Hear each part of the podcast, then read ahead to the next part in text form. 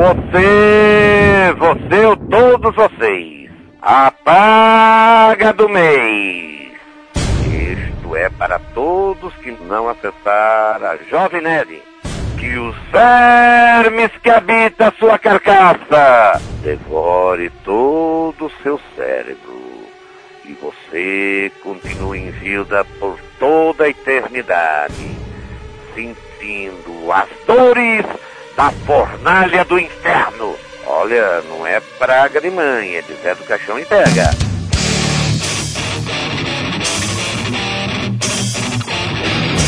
Landa, landa, landa, nerd! Daqui é Alexandre Antônio, Jovem Nerd, e eu rogo praga para chover quando eu não quero sair de casa. Alô, aqui é Marabá, o Fanatic, e estamos aqui com um dos maiores cineastas do Brasil. Aqui é Azagal, anão, e eu já fiz sangue com groselha e Todd. no momento, né, eu faço sangue, mas eu uso o sangue, ou seja, de galinha, né? A gente foi. Tem aquele gosto realmente da galinha, né? Que é chato falar galinha, né? Mas é o sangue que mais fica propício pra gente realmente fazer. Muito bem, cara. Aplausos! Estamos aqui com esta figura inacreditável dos maiores cineastas com exposição internacional deste país, José Mojica Marins, o Zé do Caixão! Vamos conversar sobre cinema, sua carreira, as loucuras, sobre tudo que vier à cabeça da gente, tudo que não vier. Vamos correr para os e-mails. Canelada.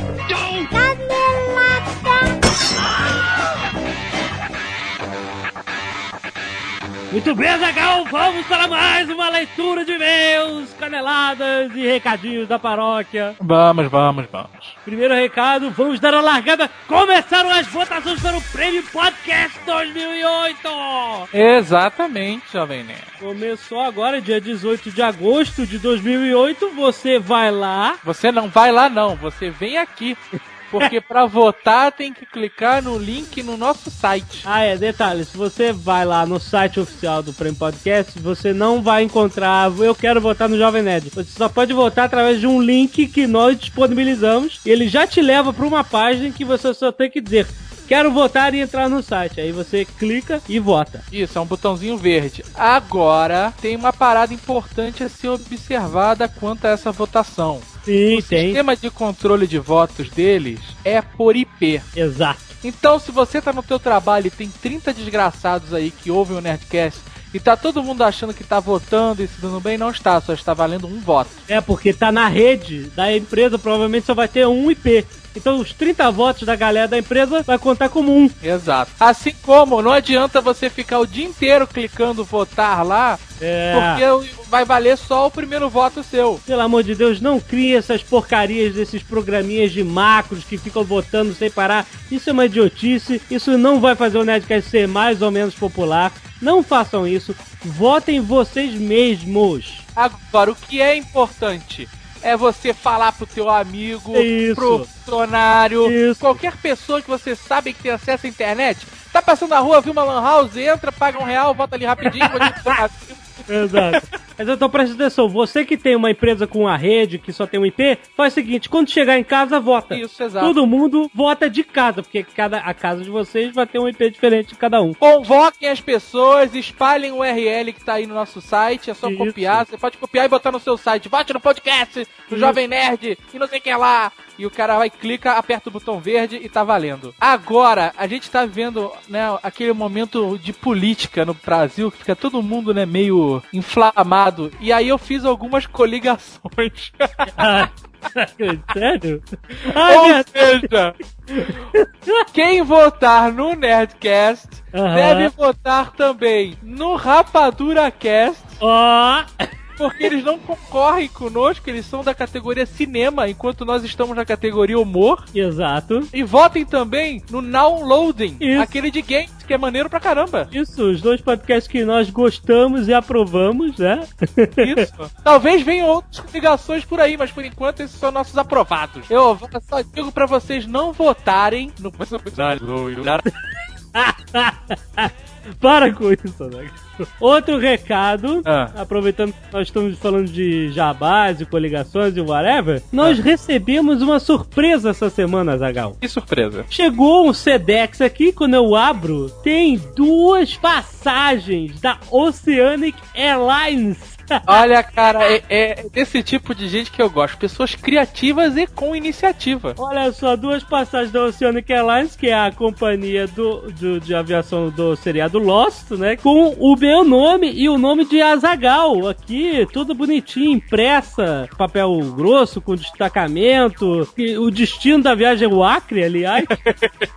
Quem mandou isso foi a galera do vidanerd.com. Eles não mandaram nenhum bilhete, nenhum aviso por e-mail, nada, simplesmente mandaram as duas passagens que nós entendemos como uma vontade de ser divulgados. né?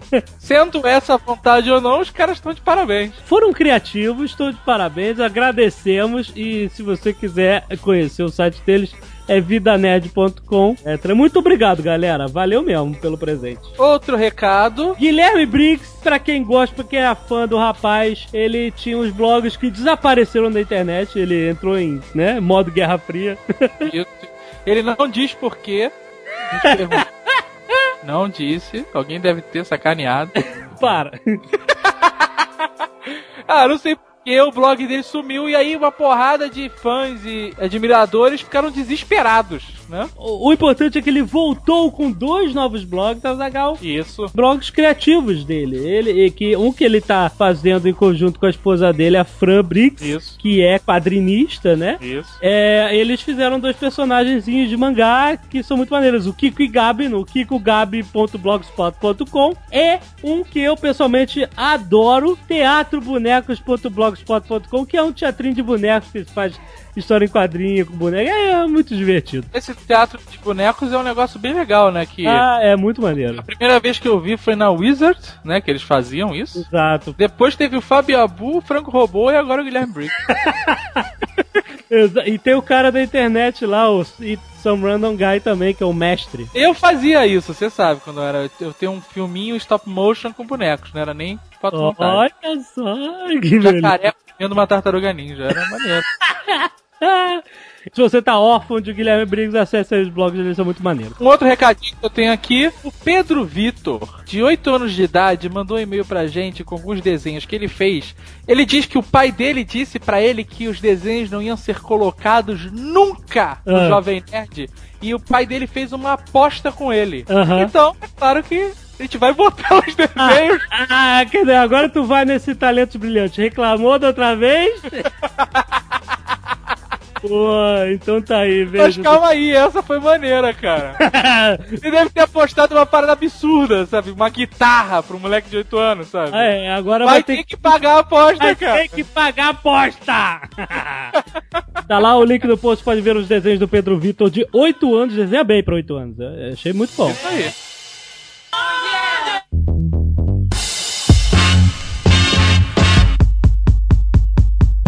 E agora, Zagal, chegou o momento, Zagal. Presta atenção. Dorfão, o Corvo Louco, finalmente, Azagal mandou provas fotográficas de que o Nerdcast está sendo vendido em camelô, Azagal! Mercado informal, sem recolher impostos ou qualquer coisa do tipo. Olha só, aí no post deste Nerdcast, deste episódio, no site jovemnerd.com.br, tem os links para as fotos. Tá lá, Zagal, agora eu acredito, o Nerdcast foi para as prateleiras. Mas você sabe que eu não levei fé 100%. Ah, não. eu falei, o cara pode ter feito aí uma montagem, ter Hum. botado no envelopinho, deixa eu bater uma foto aqui rapidão, né? mas, mas aí que veio a parada que me deixou balançado. Ah, O Luiz Sussi, de São Paulo também, mandou uma foto da mesma capa que ele encontrou só o encarte na rua, no chão. caraca! Olha, duas fontes diferentes. E no mesmo bairro do Itaim. Puta merda! Então, ou esses dois caras se conhecem e estão armando uma ótima pra nossa cara, Ou então, Ah, cara, ah, é não. verdade. O cara, Azagal, olha só. Prêmio Best é bom, o Prêmio Best of the Blogs é bom também, o Prêmio Podcast 2008 também é legal. Agora, não tem nada mais de recompensador e indicativo de sucesso que ter o seu produto nas mãos do amigo camelô. Então eu quero saber o seguinte. Podem dizer, ah, eu sou o melhor podcast, eu sou mais acessado, eu não sou, já ganhei X, eu já ganhei whatever, eu recebo um milhão de e-mails, eu tenho...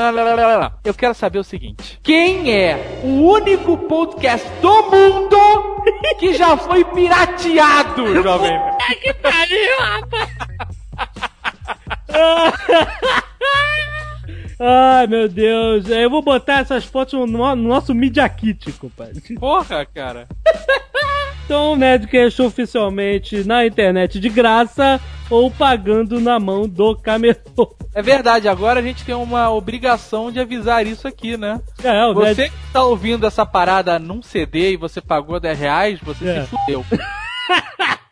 Porque sai de graça na internet. Pois é, o malandro. Você acessa www.nerdcast.com.br Vai lá, download, pode usar iTunes, tudo que for possível e imaginável. Exatamente. Muito bem, vamos para os nossos e-mails normais. Karina de Figueiredo, professora, não disse a idade, eu vou calcular que é uma velhaca.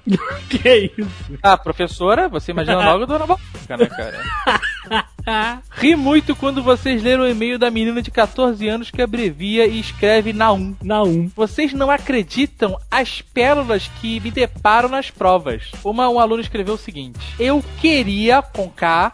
Ah. Na verdade, o K, ele daqui a pouco. Escutem o que eu tô falando, tá gravado aqui. Ah. O K daqui a pouco vai ser incorporado no nosso alfabeto, na nossa gramática, como é, substituto pro QU. Vai, eu tenho certeza, porque você vai numa lanchonete, é quero lanche com K. Cachorro quente com K. É, Se tem K, é indicativo de que o negócio tá indo certo. Exato. Então a menina escreveu que queria com K saber entender também só o TB sobre o 2GM. 2 em romano, ok, né? Aham. Que significa Segunda Guerra Mundial. Excelente. Mas você sabe, prof, que eu não saco nada de política. Política, não é eu que tô falando errado, não. A mulher escreve errado mesmo. Política, que ótimo. É, e o você é VC, né, É claro. claro, porra, muito bom. Ela bota aqui, acreditem, é real. Tem essa e muito mais. Ainda bem que sou professora de História e Filosofia e não corrijo as redações. Mesmo assim, eu incorporei um hábito no pós-prova, que tem melhorado até bastante o desempenho dos alunos com as abreviaturas. Ó, Ela cola na parede da sala uma folha com as maiores pérolas dos ah, alunos. maneiro, excelente. Crueldade? Ela pergunta. Ela mesmo responde: Talvez, mas pelo menos é divertido. Ah, eu gostei. Acácio, 28 anos, analista de qualidade, São Paulo capital. A lista de qualidade? O que será isso? Ele olha pra uma coisa e fala assim: está uma merda, volta. Mas será que ele é uma parada tipo em metro, assim? Deita no colchão pra ver se é confortável? Não sei, vamos ver. Ouvindo o Nerdcast número 123 sobre coisas que irritam, explodi a cabeça quando a Zagal falou que os caixas de banco que não estão sendo utilizadas eh, seriam fake. Eu achei muito engraçado porque por sete anos trabalhei na área de TI do banco Bererel e realmente a afirmação de Azagal é verdadeira. que pariu! Ah, puta que caralho, cara! Olha só, no te- no- lá no site do Internei tem um Hum. teste que é assim: descubra se você é paranormal. Eu vou fazer esse teste, cara. Que pariu, cara! Ah, ele continua aqui. Muitas vezes o equipamento está parado na baia por estar quebrado, aguardando peças ou simplesmente aguardando o técnico. E não poucas vezes o equipamento já está condenado aguardando substituição. Ai, gostaria somente de acrescentar que cumpri minha missão de apresentar o Nerdcast a 10 amigos e fui além. Apresentei a quase todos que trabalham comigo hoje. Temos até um responsável por fazer download e colocar na rede. Olha aí, essa galera vote em casa no Prêmio Podcast, É, não na rede. adianta, o trabalho é indiferente. Toda sexta-feira é muito engraçado ver as pessoas trabalhando e dando risadas baixinho, tentando disfarçar. Você quer fazer o teste de paranormal? O Jorge Zapata, ele também trabalhou em banco, falou que as empresas agora já estão inventando o Office Vo, que Ah, não, vai, vai tomar no cu. Vai tomar no cu, é a minha ideia. Aracão falou assim: vamos criar uma empresa com Office Boy só de, Office Old. só de pessoas acima de 60 anos e grávidas. Porra, cara, não acre- as ideias elas estão aí, cara. Ou você pega elas ou elas escapam, meu irmão. Tá vendo, rapaz? A coisa existe mesmo. Porra, eu já tinha visualizado. Porra, cara. Ah, tinha visualizado a vanzinha direitinha. Eu ia contratar, ia ser um- uma parada foda, cara. Eu ia contratar mulheres grávidas, essas iam ser temp- temporárias, né? E idosos. E, cara, eu, ia prestar um serviço social, Aham. porque essas pessoas que normalmente ficam à margem da- da- do mercado de trabalho iam ser reinseridas, cara. Tá certo. Não é? Tá certo. Ernesto Belotti, o engenheiro baiano que já gostou de carnaval. Olá, pessoal. O último Nerdcast com a triunfante volta do Sr. K foi ótimo, mas gostaria de deixar no Nerdcast um relato baiano e uma teoria complementar à visão dele. Eu aproveito para perguntar aqui, Jovem Nerd, a gente recebeu eh, muitos e-mails de baianos revoltados? Pouquíssimos baianos revoltados, Azaghal. Só soube de um que deletou o Nerdcast e não quer mais saber. Ih, rapaz. É, pois é, acho que as, as pessoas entenderam que o Sr. K estava falando de carnaval, de muvuca, ele não- estava falando mal da Bahia, a Bahia. Ele estava colocando a Bahia como um bode expiatório da história dele de odiar a multidão, gente, pelo amor de Deus. Mas ah, os baianos, por incrível que pareça, entenderam. Teve mais gente que ficou pé da vida com vocês sacaneando a minha história. Ficaram putos com o seu K, com você. Pô, coitado de Jovem Nerd. Gente, olha só, esses caras são meus irmãos, cara. Eles, essas isso aí tá tudo em casa, porra. Eu tava rindo também do negócio no final. Não fiquem assim, não, cara. Agora eu acho engraçado que o cara ele fica puto, não quer mais ouvir o Nerdcast e aí ele avisa, né? Ele comunica. Ele comunica, né? Não estou mais ouvindo o Nerdcast, atenção. Ele, isso é carência, você sabe. Ele vai continuar ouvindo. Precisa só ser citado. Você Tá devia dar um abraço nele, Jovem Nerd. Mas voltando aqui ao e-mail gigante do Ernest Belotti. Ah. Ele diz que carnaval pra ele, por muito tempo, foi uma fase de pegar mulher, encher a cara e tudo mais. Faço parte de uma minoria aqui na Bahia que não gosta mais daquilo carnaval. Mas ele, senhor K, fala sem noção. Ele não pode odiar tanto algo que ele não conhece. Se ele tivesse passado pelo que eu passei, talvez odiasse mais ainda. No último carnaval que eu fui, acho que 95, já estava com a senhora Belotti. Fui numa esperança van de ter alguma diversão e fomos para a avenida. Olha só. Chegamos em um ponto onde o chiclete com banana que arrasta tudo que é de pior no carnaval baiano.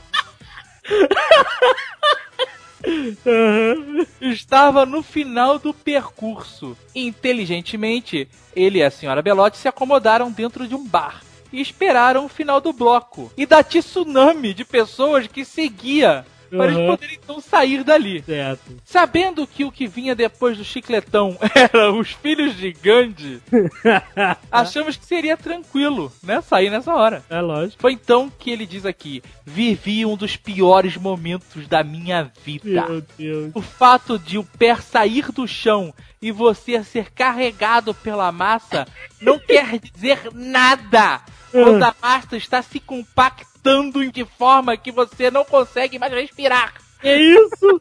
Meu Deus, cara. Não pelo suor, não pela fedentina do povão, mas simplesmente por não haver espaço para que seu pulmão expanda e contraia.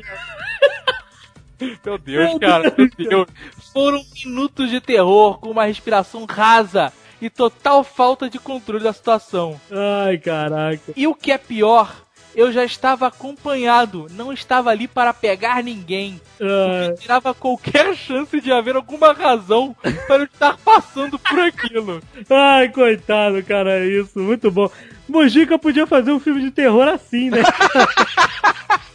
Lembrando que a gente gravou essa entrevista por telefone, então se você escutar pessoas no fundo, telefones tocando, então é normal coisas de entrevista por telefone, né? Atenção, senhores pais, este Nerdcast é explicitamente não recomendado para menores de 14 anos. E isso não é sarcasmo. Muito bem, vamos falar sobre a história de José Mojica Marins. Zé, posso chamar de Zé? Pode, pode chamar de Zé, tá? Mojica, como é que era no início, lá na década de 60, como é que era fazer cinema nessa época? Em 63, todo mundo era contra. A equipe trabalhava e dizia, estamos aqui por causa do dinheiro, não é por causa dessa merda, porra. Todo mundo era contra eu fazer um filme de terror. E alguém tinha que começar, né? Eu acho que eu quebrei o tabu e a virginidade dessa discriminação. Na verdade, que você ameaçou com um revólver, que ninguém não queria filmar uma, uma cena que era muito escura, e você tirou o revólver, sacou no meio de sete filmagens e falou: vou filmar essa porra agora de qualquer maneira. Isso é verdade, Zé? Não, o que aconteceu é o seguinte, pra mim fazer a meia-noite, ninguém topou. Eu tive que vender a casa, meus pais, eu sou filho único, meus pais tinham um carro, vendeu o carro, me emprestou dinheiro, eu tive que convencer minha esposa a ir para casa dos pais, vendi os móveis, juntei todo o dinheiro, o dinheiro só dava para 15 latas. Comprei as 15 e dois filhos da p me roubaram Que duas isso? latas. 13 latas e 300 metros. Ó, ficaram 13, hein? É, a Vera Cruz estava acostumada a filmar com 200 latas, né? Ah. Então o pessoal achava que eu estava brincando de fazer cinema. Aham. E meu dinheiro, com a equipe, a produção, só dava para 13 dias, porque os caras queriam receber adiantado por dia. Tudo É uma 13, né, situação, é, é, Eles diziam, olha, estamos fazendo pelo dinheiro, não gostamos dessa merda, você tá brincando de cinema. Porra, então você tava com uma equipe, pariu.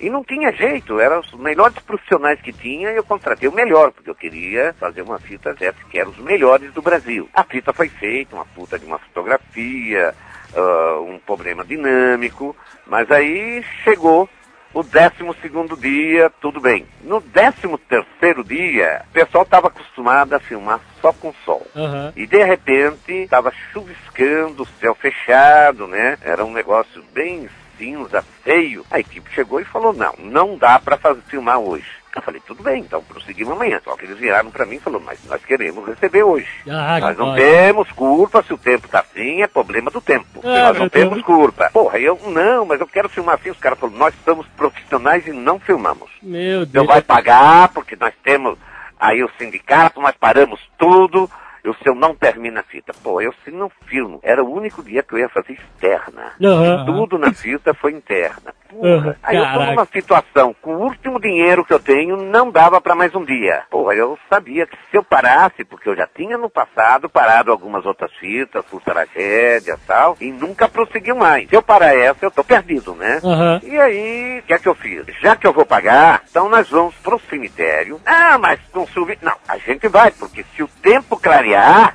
Sair sol, aí eu filmo, mas já estamos no cemitério. Aí era o famoso cemitério da Goiabeira. Era feito até com arame farpado, coberto. Aí o pessoal foi. Só que eu dei um intervalo e fui pegar o coveiro, né? Falei que ia ter, que ia ter alguma cova aberta, se tinha. O cara falou, não, tem uma aqui. Só daqui uma meia hora, 40 minutos, vai vir um enterro. Ih, Eu, cara. porque eu dei uma groja pro cara, né?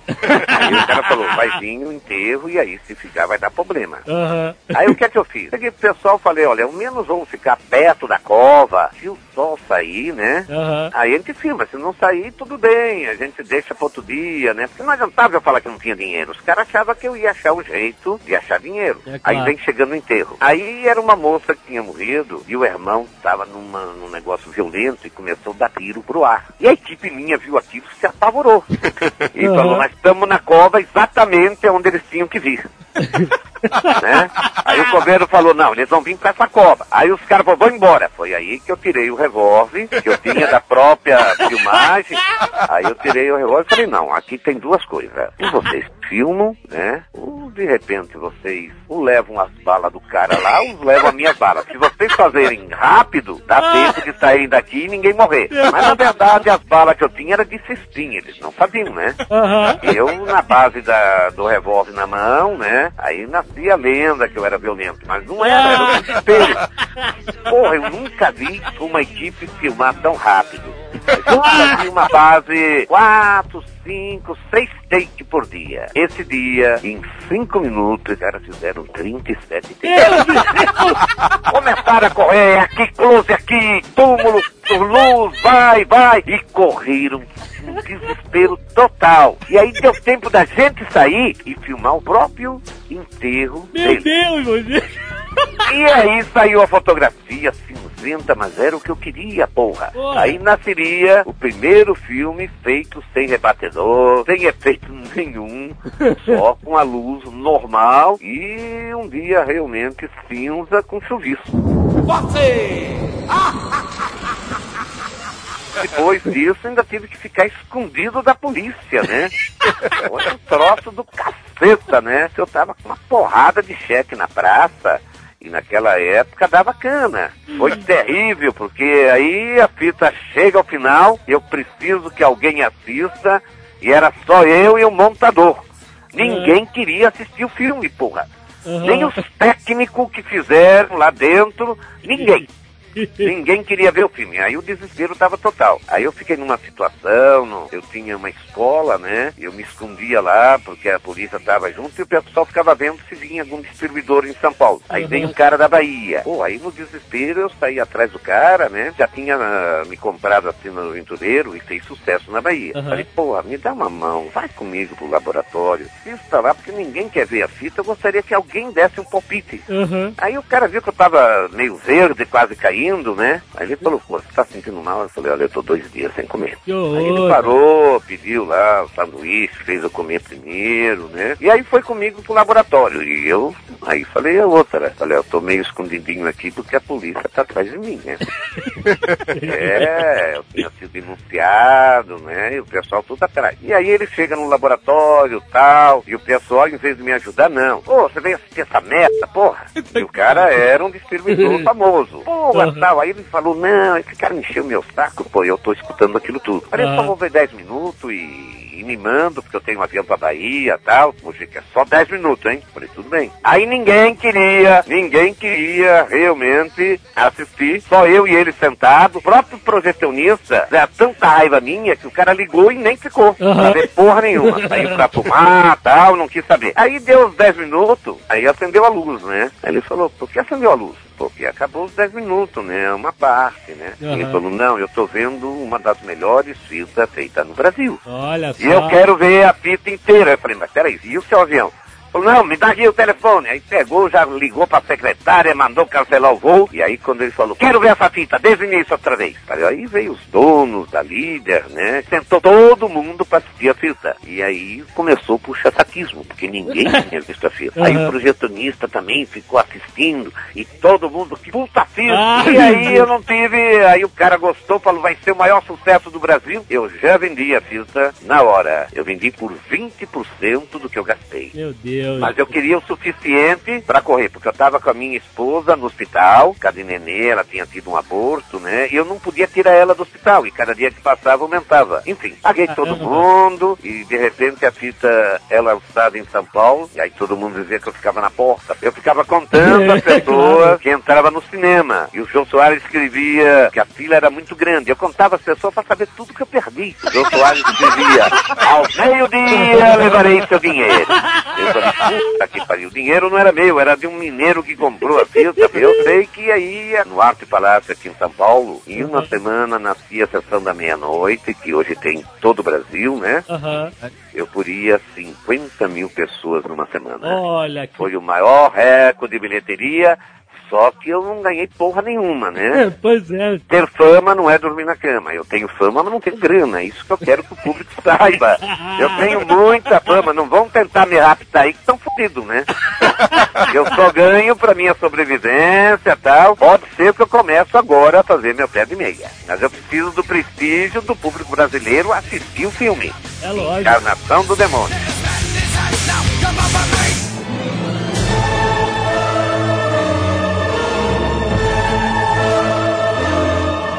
Zé, você tem essa coisa que muita gente confunde o Mojica com o Zé do Caixão. Confunde muito, muito. A galera mais jovem tá acostumada porque viu você no Cine Trash da Band, né? Essas coisas. Eu tinha aqui o museu do Presente, eu saí agora para Aham. pôr meu museu na São João ano que vem, né? Legal, bacana. O museu também ajudou a ter muito público. Mas a gente tem que le- lembrar para as pessoas o seguinte: o Zé do Caixão é um personagem do Mojica que, que nasceu no A Meia-Noite Levarei Sua Alma, É um certo? personagem criado, como se cria o Batman, o Super-Homem, né? Claro. São personagens de ficção, né? Exato. O Mojica não anda pelas ruas de Cartola e. De jeito nenhum. Eu, que é isso? Porra, eu, eu, eu, ah, até agora tá sendo difícil eu pôr a capa e cartola até pra entrevista, não tô aceitando. Ah, é? Eu Tô tô querendo- até no show, pra mim fazer uma palestra e querer ir entrar de capa e cartola, tem que me pagar mais. Ah, tá bom. Não, é que eu sou muito calorento. Fizeram uma capa, é 10 quilos, porra. É pesada. Porra, aí no Rio faz calor. Eu tava aí há pouco tempo, agora. Eu tô correndo pra divulgação. Fui aí fazer o TV Brasil, sem censura. sim, Me sim. disseram que eu podia falar tudo, né? E Mas de não pode. repente não podia falar tudo, não. Tinha que maneirar, porra. Duas horas de programa e você não pode. Mas é um programa legal, é um programa muito legal, sim. Aqui você pode falar tudo, Zé. Fica à vontade. Eu tenho que falar a minha revolta que eu tenho, né? Porque disseram que não tem mais censura, mas comigo tem. Ah. Censura é em forma de juízo de menor, mas puseram 18 anos. Meu filme entrou no cinema sem poder passar o trailer. É mesmo. Quer dizer, eu concorri aí com a fita dos gringos, né? Aham. Pô, você vê que Jogos Mortais, porra, puseram 14 anos, caceta. Que isso? E a minha fita 18. Aí ela entrou com toda essa fita, uma concorrência desleal, e eu tenho toda essa garotada, ainda tive ontem no Play Center, mais de 30 mil garotos, tudo na faixa de 15, 14, 16, 17 anos, Ah. todo mundo cobrando que não pode assistir a fita, cara. Pois pra ver, pois Pô, é. eu acho que é uma puta abertura pro Brasil e de repente os caras me põem 18 anos, pô. Não caiu pra 16 anos a censura do senhor? Não, Tá- não, não Mas- entramos com recurso e não conseguimos. Tentamos e estamos com muita gente influente. Não teve jeito Mas e isso que está que é 18 prejudicando demais, né? Por que, que eles alegam que, que o seu filme tem que ser 18 enquanto os Jogos Mortais pode ser 14? Qual é a diferença? Não, a gente entrou nisso, aí eles só falam que a minha fita é muito violenta. Ah, meu Deus. Caralho, eu falo, mas e as outras? Mas eles põem que a minha é mais violenta, né? Ai, Aí eu fico naquela. Violenta tá realmente a situação, não só do Brasil, como os outros países, mas aqui tá violento. É. Aí, de repente, o Zé do Caixão sai, 40 anos depois, pega uma metrópole tão grande, pessoal vaidoso, pessoal demagogo, né? Supersticioso, é um prato cheio pra ele. Agora, É. violência imperando. Aí eu tinha que fazer uma fita mais violenta do que a própria realidade, né? Verdade. Essa nova onda do terror de Hollywood, o albergue, jogos mortais, essa galera. O que, você acha dessa nova onda de terror? Tenta pegar o jovem assim, você acha que tem valor isso como Não, terror? eu acho que é aquilo que às vezes eu falo. Acaba saindo muitas fitas trash. Aham. Eles põem as coisas e não procuram ter uma história. Aham. Você acompanha a teologia, eu procuro dar realmente, queira ou não, manter a mesma filosofia, ideologia do personagem. Uso cena de outros filmes para que você veja e procure entender a fita, o início, o meio, o fim, né? Uhum. E acho que eu mando uma mensagem legal, porque serviçais do Zé, uns morrem, outros são presos, e o Zé é castigado, porra. Ele sofre, ele morre. Então eu acho que, de repente, ela tem a sua mensagem, que a violência não compensa, né? Aham. E as outras não mostram isso. Os caras chamavam hoje, os que me chamavam de trash, me chamam de cult, né? Aham. Porque realmente, não, porque tudo aquilo que eles não compreendiam chamava de trash. Aham. Foda, né? Não há uma compressão. Havia, então, realmente uma discriminação contra o terror. É verdade, é Hoje, verdade. dá, graças a esses prêmios que eu trouxe de Paulinha, né? Aí agora os caras, não, é culto, é culto. e era trash virou culto, né? Fazer o quê? Você gosta desses filmes trash ou quais são os seus filmes de terror preferidos? Olha, você sabe que eu apresentei na banda, eu apresentei foi muita fita trash, né? Isso. E ganhei um público muito grande, mas eu apresentava, mas meus filmes nunca passaram. E só passei lá o que era trash. Trash é esse Fred Krueger, né? É, gente, esse negócio de jogar braço pelo ar, cabeça pelo ar, isso é trash. Aham. Né? Porque parece fogo de artifício. As crianças acabam rindo, gozando, né? Engraçado, não fica aterrorizante, né? Não, Vira não fica, comédia. né? Pra você ver, pô, é um filme pesado e vai passar, eu vou ser homenageado em Veneza. Porra, uma cidade romântica das gôndolas. Porra, eu passava por lá e eu nunca imaginei, é um dos maiores festivais do mundo, mas eu mandei que eles assistissem, pra não ter problema. Eles assistiram e falaram, não, queremos homenagear o homem aqui. E eu vou lá agora, né? Excelente, Isso só excelente. vem abrir portas pro Brasil, para o gênero visto por todo mundo, principalmente para a garotada. É pena que a minha não tá podendo, mas quem sabe eu trazendo alguma coisa de fora pode mudar. Você sabe que o Brasil é assim, você traz de fora, Ah, é, muda tudo, né? chega aqui e muda tudo. Se o pessoal quiser, eles vão ver, eles botam um bigode falso, qualquer coisa assim. É, eu, na, na minha época, sempre tive um jeitinho, né? E acho que o brasileiro tem aquele jeitinho e tal. Sempre tem. É, vamos ver. Eu acho que vai dar certo.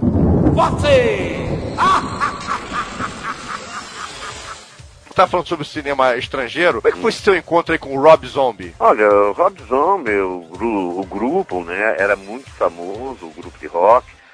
Eu sei que realmente em 95 eles vieram em São Paulo, foram no meu estúdio, eram fã do meu trabalho, né? Bacana. Eu brinquei muito com eles, até com o caixão, eles queriam entrar, eu falei, não, não, homem que entra no meu caixão brocha, né?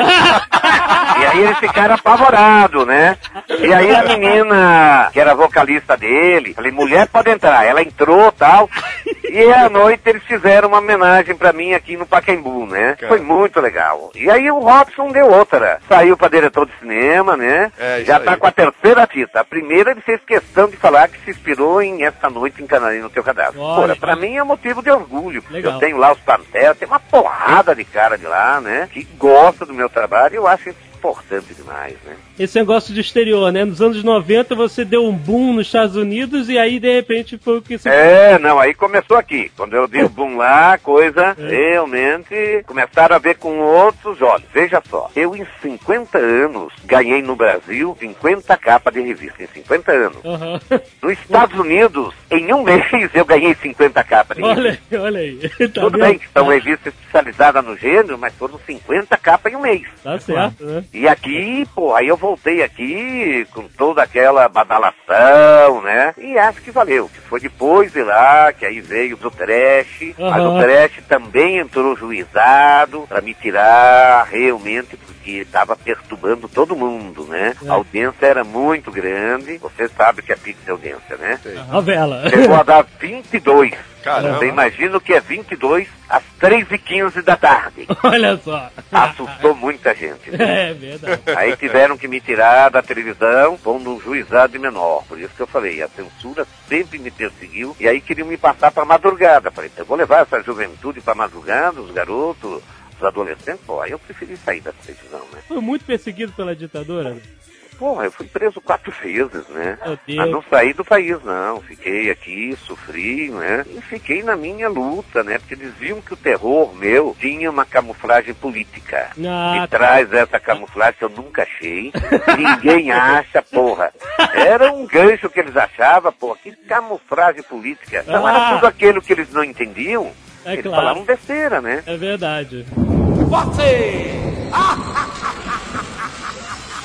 Nos anos 80, você saiu um pouco do terror e foi para pro gênero adulto, por assim se entender, né? O pornô. Só que conseguiu ser também não convencional aí. Como é que é essa história? Olha, o Dudu tem um relacionamento. Você falar do filme pornográfico, até o produtor que hoje também está na minha idade, né? Ah, É o amigo mais velho que eu tenho, Mário Lima, que foi o, o autor aí de produzir aí 24 horas de sexo a.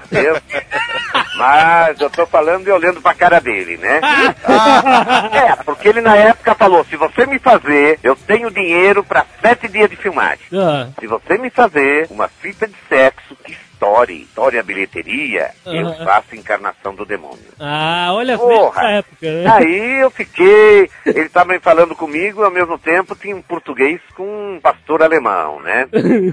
Pô, eu já olhei pro cachorro e já comecei a pensar besteira. Como eu tinha muita amizade, como eu tinha muita amizade com Notícia Popular, Ah. eu mandei o Notícia Popular procurar o cachorro e fotografar, né? Aí fizeram a primeira página. Zé do Caixão vai fazer pela primeira vez, né? Um filme de zoofilia, Meu pastor Deus. alemão. Porra, aí o Mário, ele que tá me olhando agora aqui, porra, Mujica, olha o jornal, estão falando do cachorro, eu vou contratar o cachorro.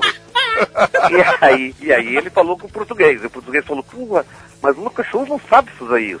Mas aí deu o cachê pro cachorro, né? Falou, "Olha, você vai levar um cachê, aí o português deixou, né? Ah. E aí eu pus num jornal, Zé do Caixão procura as mulheres mais feias do sexo pariu, Apareceu uma legião de mulher feia. Ah, meu Deus! Assustadora. Eu escolhi as que eu achei mais feia Aham. e pus na fita. Então ela é uma fita, realmente é uma fita assim, escancarada. E aí o cachorro, quando foi o dia do cachorro, É. o português dizia, meu cachorro não vai fazer isso, ele nunca fez, não vai fazer. Aham. Pô, aí eu também tava meio preocupado. Aí chegando numa chácara, tinha uma menina sentada, aí quando eu vi o cachorro correr no joelho da menina, aí É. eu comecei a achar, já virei pro meu câmera e falei, ó, pega três chassis de 120 metros que vai rolar. aí eu entrei já no quarto, quando pus a garota pelada, Ah. cortei o cachorro, o cachorro foi, começou a beijar a mulher, fez todas as preliminares. Pô, fez sexo, vai, fez sexo a porra. E eu filmando tudo, pô. Aí o português dizia, porra, o que, que é isso? O que tá acontecendo? eu sei que depois de um mês não deu nem pra gente depois pensar em fazer outra fita. Ah, Filha da p envenenou o cachorro, matou o cachorro. Que, que horror. Porque ele descobriu que a mulher que viciou o cachorro, né? foi uma merda. Mas a fita explodiu, foi uma puta bilheteria, porque as empregadinhas via a fita, chegava pras madame e falava, e todo mundo no cinema, né?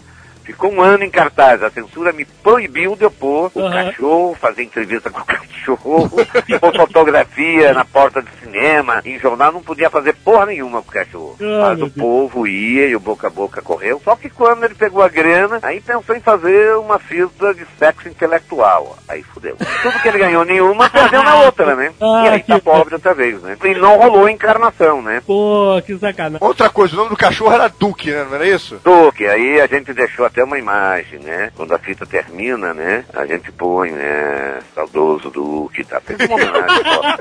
Fizemos uma homenagem póstuma ao cachorro, assim. Vai ser lançado em DVD, não vai? Vai, vai ser lançado. Olha ano que vem eu acho que tá em DVDs, por aí, pra todo canto do Brasil. Porque eu sei que o público tem curiosidade de ver. Eu acho que tem que ver também, né? Olha.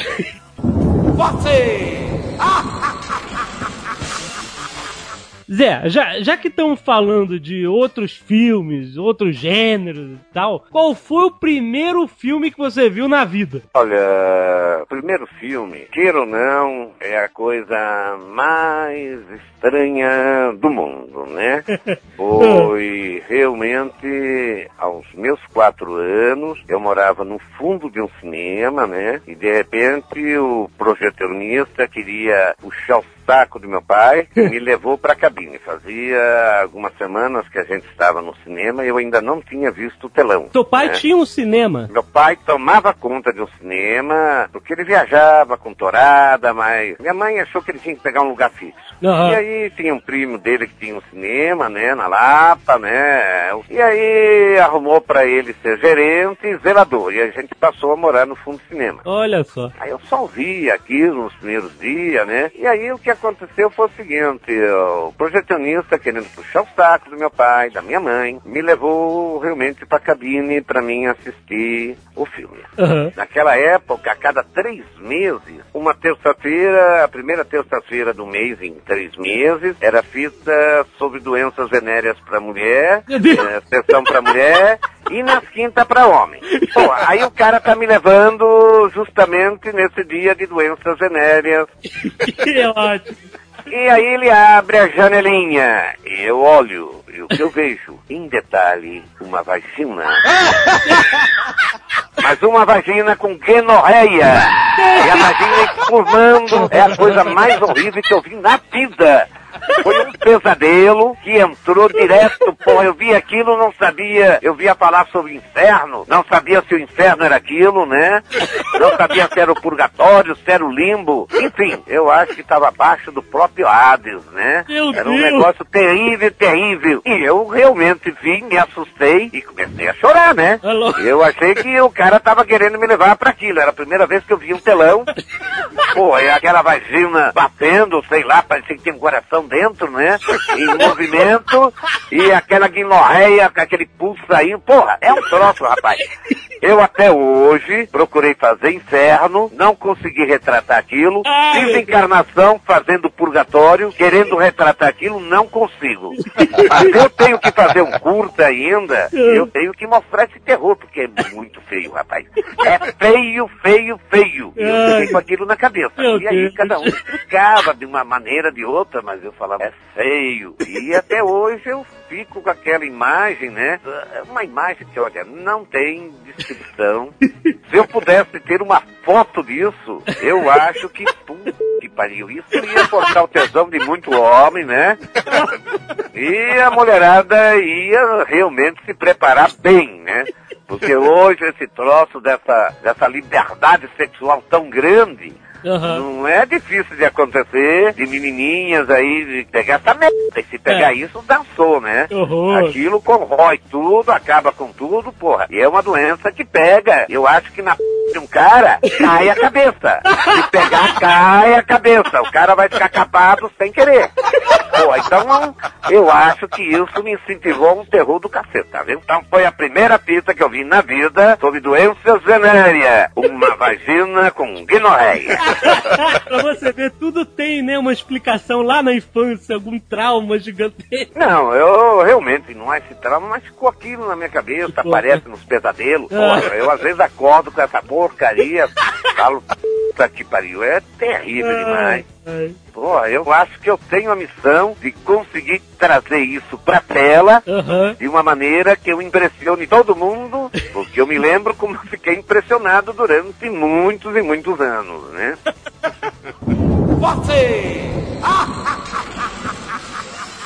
Você vê que o Zé, se você assistir a fita, a fita do Zé, se falar em mulher, são mulheres selecionadas, Sim. são mulheres inteligentes, Sim. são mulheres bonitas, e o Zé não tá dando a mínima. Ele manda quase todas elas pro necrotério, pro fundo da terra, e não corresponder ao que ele quer, que o problema dele não é só a perfeição material, tem que ser a perfeição mental também, né? Certo. Então essa é uma escolha muito grande para quem for assistir agora a Encarnação do Demônio. Os caras vão ver que as sete mulheres realmente superior foram escolhidas a dedos, né? Eu fiquei impressionado porque nesse, na Encarnação do Demônio, Zé, as mulheres que você escolheu são espetaculares, cara. Aquelas São. mulheres parece que não existem, cara. E elas, nenhum delas tem silicone, são todas lindas naturalmente. Seio Funciona. Firme, não é caído, bunda bonita, rosto, não há espinhas, né? Aham. Eu acho que eu fiz uma seleção. É você mesmo não, escolhe. foram passadas mais ou menos mais de mil meninas, né? Olha só. Para escolher a sete e não foi fácil, não. Mas eu acho que caiu no agrado do público. E Você mesmo que escolheu, Zé? Fui eu. Essa liberdade eu tive porque quando me chamaram para essa fita, eu não queria fazer, porque foi agora, no, no final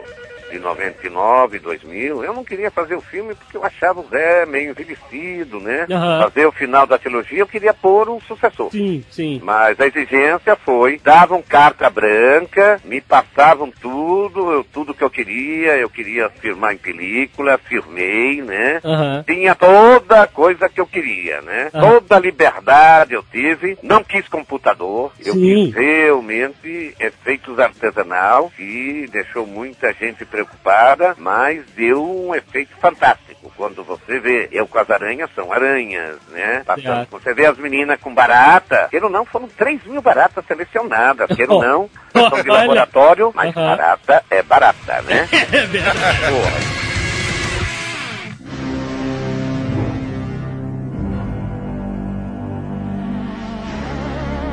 Zé, me mandaram perguntar pra você se você acredita em ET e pra você contar a história da antena de alienígena.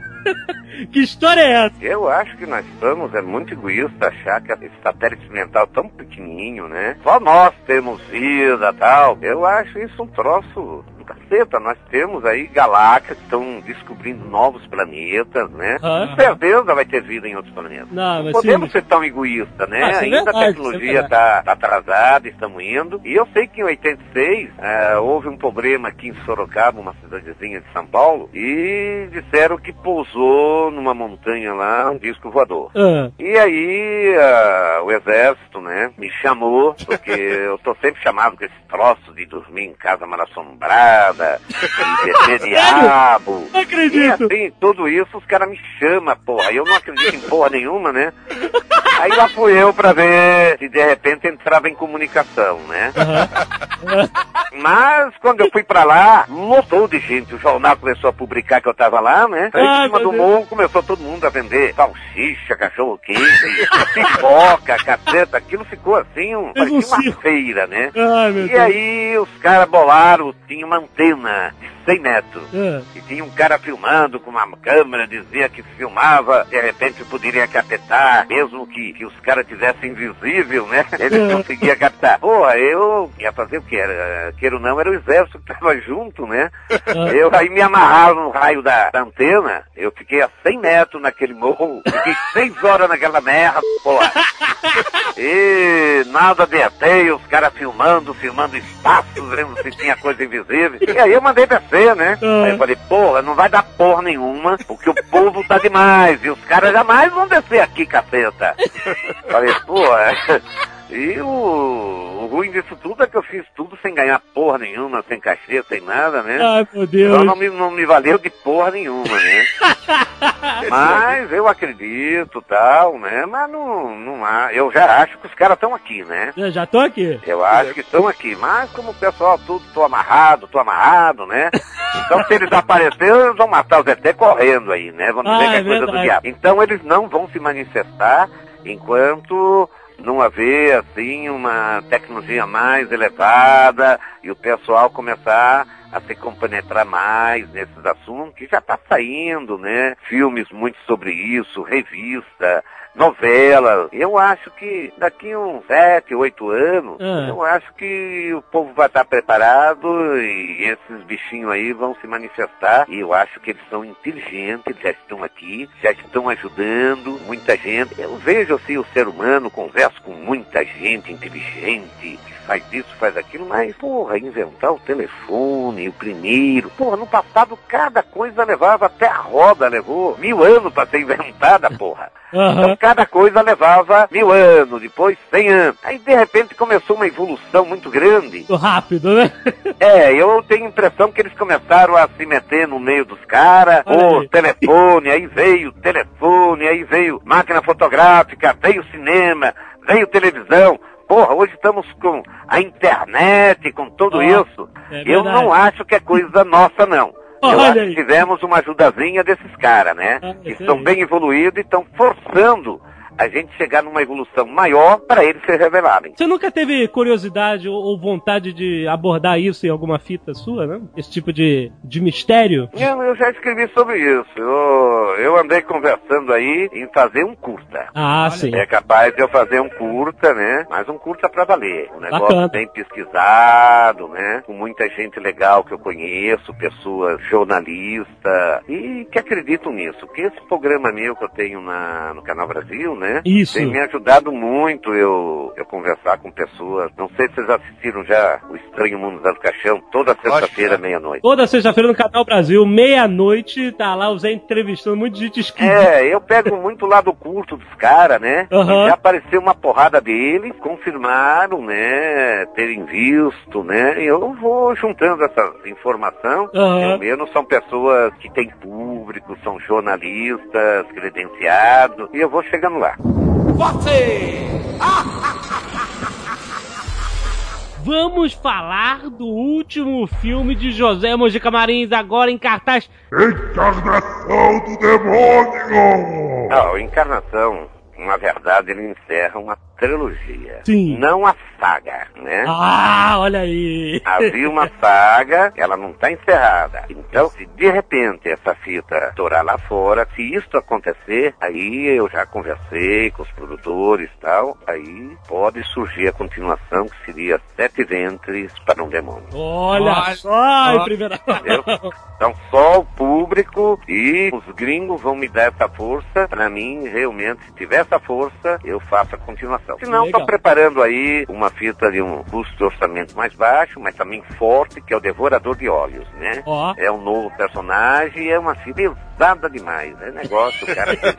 é, porque o cara vai precisar de líquido de olhos de mulher. Olha só. É, porque ele pega uma doença no Amazonas muito forte e ele, pra sobreviver, ele precisa do líquido. Aham. Então, ele é rico, ele acaba tendo aí um asilo para cego. Ele mesmo parece na cidade que ele é um, um benfeitor e tal, mas na verdade ele é o devorador que vai pegando. É um tipo de um, né, um médium, né? E Aham. bem cientista, né? Porra, tem cena dele arrancar o olho da mulher com saca-rolha. Meu Deus. É cena violenta, violenta mesmo. Não é, É com você- é um novo personagem que eu Mas é vou você fazer. que faz, não? É você que faz É, eu vou fazer. É a primeira vez que eu vou fazer um personagem sem a barba, porque eu mesmo sei como é meu rosto sem barba, né? Aham. Eu tô há 45 anos, né? Então Aham. eu faria sem a barba e sem as unhas, né? Mas se aparecer uma força aí, eu prefiro ainda fazer a continuação do Zero Caixão. あっ A respeito das filmagens, da seleção de elenco, você falou que faz a escolha das meninas, que tem que ser bonita, com tudo em cima. Isso. Mas eles têm aquele negócio dos. Os, todos os filmes têm aquele negócio dos insetos, e das coisas nojentas. Ah, não, isso aí eu sempre passo elas num teste pra ver. Ó, Sem crença. Eu só testo pra ver se é verdade, né? Mas como é que são esses testes? Teste de coragem, como vê? Ela já vem sabendo que enfrenta os animais. Aí eu fazia mesmo o teste de coragem, né? Botar uma barata na, ca- na cara das Não, eu mulheres. fazia tudo, era barato, era pegar, subir em bacia de água, pegar na eletricidade, eu fazia tudo que era loucura, tudo que era loucura eu fazia. Mas eu tinha médico, tudo presente, se acontecesse alguma coisa, cada um assinava, era responsável, e era por conta deles, né? O final da trilogia, a primeiro filme A Meia-Noite Levarei Tua Alma, de 64. Foi feito em 63, lançado em 64. Depois, essa noite, esta Foi noite, feito em 66, lançado em 67. essa noite Canarinho Teu Cadáver e agora a encarnação do demônio com um mega orçamento de 1.8 milhões de reais, certo? Confere. É, pra quem assistir aí vai ter a impressão, como já falaram, que parece uma superprodução. Olha só. que Parece uma fita de 7 milhões. Mas é porque a equipe colaborou no preço, que todo mundo estava curioso para trabalhar, né? Foram 70 técnicos. Olha que maneiro. Nós tivemos entre figurantes, atores, mais de mil, né? Aham. Então, todo mundo recebeu bem e tal, aí até me encareceu um pouco a fita. Mas fizeram um preço mais acessível, mas receberam todo mundo, né? Mas ninguém ficou reclamando no teu ouvido, né? Ah, não gosta. Ficou todo mundo empolgado. Não, ninguém. Essa vez a liberdade foi diferente, apesar de eu ter só um percentual na fita, né? Aham. Mas eu tive, queira ou não, os caras gostando do trabalho. Sim, muito bom. Não foi como na meia-noite que os caras me desciam pau, né? Então eu tinha com quem trocar ideias, né? Ideias boas, pessoal legal. Então foi muito legal. Foi o último papel do Jesse Valadão, né? Foi. Foi a última fita dele. A gente conversou, ele já estava doente, ele fez uma coletiva aqui em São Paulo. E a primeira coisa que ele explicou que se acontecesse alguma coisa com ele, não era maldição porque ele estava doente. Ele estava com diabetes, ele estava com diabetes e tal. E eu procurei fazer o início, o meio, o fim, né? E aí, quando veio realmente a fatalidade, a gente Ah. pôs o Adriano Sturti, um irmão. Mas, para quem não sabe, é a fita normal. Não sabe que tivemos um problema para mexer no roteiro, né? Aham, aham. Mas o legal é que ele veio consagrar, né, a sua imagem de machão de uma vez por todas. Veio, veio. É, e ele tá demais. como machão mesmo na fita. Excelente, né? O homem que foi cegado de um olho pelo Zé do Caixão, puto da vida com ele, muito bom. E ele deu uma surra na mulher, né, no filme, né? Não, ele tem um trabalho legal. Ele pega e dá uma cacetada na mulher aí, porra, enche de porrada de cacete. pô. Eu acho que Esse tá muito filme, legal. ele tem a história de ser amaldiçoado, né? Foi difícil sair essa fita. Foi. Essa fita, na verdade, levou 42 anos, né? E Caramba. ela só saiu agora. Começou o problema da ditadura, me perseguir. Padres, todo mundo em cima, dizendo que se eu fizesse a fita não passava nem o tiro. Porra, aí foi uma luta. Depois veio esse problema, entrou um americano. O cara tinha câncer na garganta, não tinha sócio, não tinha mulher. Morreu, eu fiz a alteração do roteiro e a fita não saiu. E eu- Aí veio os anos 80, veio um espanhol, que é Augusto Cervantes, que é o mesmo produtor do Esta Noite em Canarense e Canadá. E Aham. aconteceu o mesmo problema. O cara tava bem de saúde, de repente tinha uma ponte de safena aí, aí foi se internar e nunca mais voltou. Então, Caramba. parecia que não saía. Aí em 98 parte o Ivan Novaes, o homem que fez Cidade Oculta. Não, Aham. a fita vai sair agora. Porra, ele manda eu juntar os técnicos que eu quero, juntei os técnicos, juntei os atores, né? Aham. E um grande almoço. Às duas da madrugada ele me telefona dizendo que tá comprando uns peixes para fazer uma peixada. E tudo bem. Aí no dia seguinte eu me preparo, tô pra sair pro almoço dele. Aí Tranandi, que veio do Rio, que ia trabalhar na fita, me liga, você tá indo pra onde, meu jeito? Tô indo lá pro almoço, eles vão receber hoje. Falou, não tem almoço. Falei, por quê? É, o homem teve uma morte direta, porque ele morreu de emoções. Teve uma parada cardíaca e tá tendo no velório. Meu Deus. E justamente nesse dia eu ia inaugurar o AOL, a UOL, né? Aham. Era a primeira vez que a UOL ia pro ar e ele ia financiar um coquetel, né? Pra Aham. mim anunciar a fita e tal. Aí à noite eu compareci UOL pro bate-papo e aí eu tive que aparecer meio enlutado e falar pro pessoal que infelizmente a fita não sairia mais, né? Caramba. Mas eu tive a sorte que em 2000 veio Paulo Sacramento, Denison, aí juntou a Gulani. Primeira coisa que eu perguntei pro Paulo, você é casado? Sou. Você tem sorte? Tenho. Porra, vejo o cara jovem. Aí vejo os outros todos. Eu falei, pô, pra morrer tem que morrer muita gente. Aí eu Aí eu assinei o contrato e foi a busca de capital e saiu a fita. E é verdade que o presidente Lula deu uma ajuda nisso aí, não? Olha, é, eu acho que indiretamente deu, né? Porque eu, um ano antes da verba sair, eu fui chamado, recebi um diploma pelos méritos meus lá fora, recebi uma medalha e tal, e brinquei com ele, né? Falei, porra, Lua, pô, eu tenho ganhado tanta homenagem, mas o problema é grana aqui, eu tô aí com um projeto, tal, tal, tal, tal. que projeto é? Tal, eu expliquei e tal. E aí, de repente, a gente foi no Rio, não deu outra, né? Seis meses depois, a grana sai, porra. Aí eu achei que houve uma mãozinha dele, né? Como houve ver, o né? governador aqui, que foi o Geraldo Ackman no passado, né? Então aí juntamos a, a grana e deu pra se fazer a fita. O mesmo governo que te perseguiu há 40 anos atrás te deu uma ajuda agora, né? É a ironia do destino, né? Já falando nisso, deixa eu entrar no meio. Você já se candidatou a vereador, não é verdade? É, eu saí aí, mas saí aí por uma, como se diz, sabe esse partidinho que se une, que começa, pô? Aham.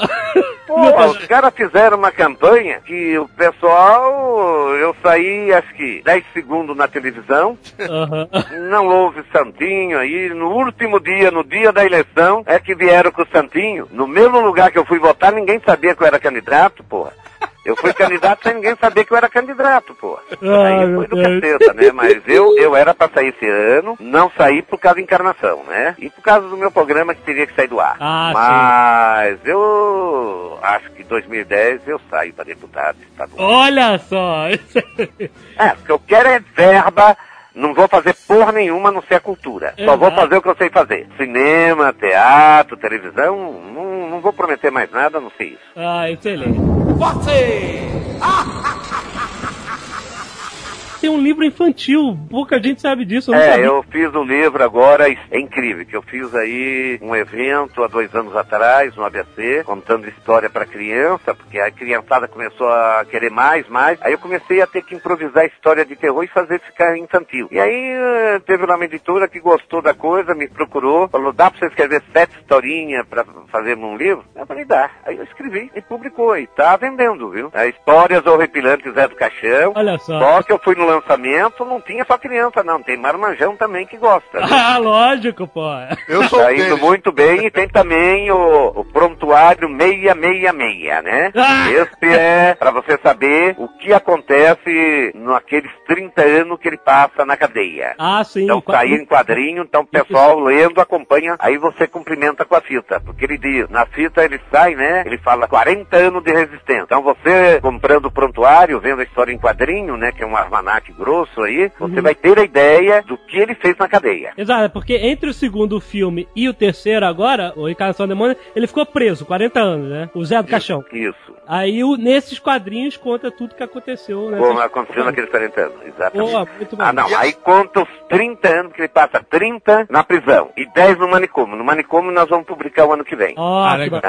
Você sempre foi um adorador de quadrinhos, né? Olha, eram as duas coisas na minha vida. Era quadrinhos e cinema. Eu tinha Olha uma só. biblioteca, o pessoal vinha para alugar revista. Eu fui o maior colecionador que teve no Brasil. Olha só! Eu tive que vender a coleção para fazer Demônios e Maravilha e que ficou um média-metragem de 50 minutos e não ficou assim uma fita realmente longa-metragem. Vamos ver se o ano que vem eu tenho a condição de terminar a fita. O que, que você gostava mais de quadrinhos, de ler? Olha, no passado eu lia tudo. Eu era colecionador de qualquer tira que saía É mesmo? em quadrinhos. Mas hoje eu sou fã do Conan, Ah, olha aí! Olha! Somos da Guerreira. Ah. Excelente! Ah, muito bom, muito bom. Queria perguntar uma coisa pra ele, porque isso aí tá todo mundo comentando. Você gosta de música também, Mojica, eu sei disso. Qual é a cantora atual que você mais gosta? Atual, eu acho que eu iria mais com a Ivete Sangalo, né? Mas por Porque quê? ela tem voz. Ela tem voz. O negócio de você fazer as coisas eletrônicas, eu sou contra. Agora, ela tem uma voz legal. Tem a Fafá de Belém também, né? Ah, muito bom. Convidaria ambas pra fazer um filme com você, tanto a Ivete como a Fafá de Belém? Ah, eu chamaria, sim. Botaria elas peladas no filme pra todo mundo ficar feliz? Porra, seria maravilhoso. Daria uma puta que pariu. Seria rock, é, recorde de bilheteria. Se ela topar, né? com certeza, eu faço.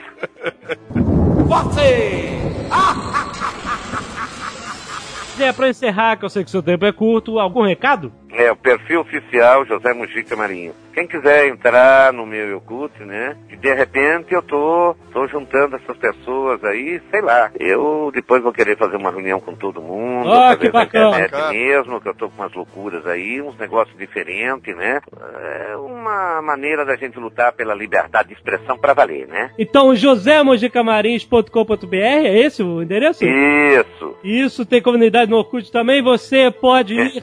Pode entrar e conversa comigo direto. Quem digita são meus filhos, gerro, né? Mas eu, eu é que vou dando ah, as dicas, o que tem que ser respondido, tá bom? Então, olha, no cinema, Encarnação do Demônio... Alguém assistiu? Eu assisti, lógico. Ó, Tem que pegar aí o povo que tá assistindo aí, tem que prestigiar o cinema nacional, não é só isso. Sem dúvida. Mas tem que pensar numa coisa, né? Se essa fita realmente surpreender agora que eu vou pra Veneza ser homenageado, vou pra Portugal, depois vou concorrer em Barcelona no maior festival de terror do mundo. Se isso fazer força lá, abre os caminhos aqui para os cineastas que tanto querem fazer terror e a discriminação é grande. Agora, eu quebrei esse tabu ao ganhar sete prêmios com essa única fita em Paulinha. Muito bom, Mojica. Excelente. Sextas-feiras, à meia-noite, no canal Brasil, tem o programa do Mundo do Zé do Caixão com várias entrevistas, muito maneiro. Fica de olho em tudo que tá saindo, que o homem tá por aí. Exato. E agora, para quem se interessa por cinema, eu começo aqui um estudo de arte dramática, Ó. direção para cinema, montagem, enfim, tudo que a pessoa sonha, né? E querer realmente se entrosar comigo, passa o celular, é, sempre 011, né? 75 27 01 13. Opa, excelente. É só se comunicar que a é, Nilcemar Lear te atende, né? E ela realmente dá a, data que vai começar. Excelente. José Mojica Marins, aplausos!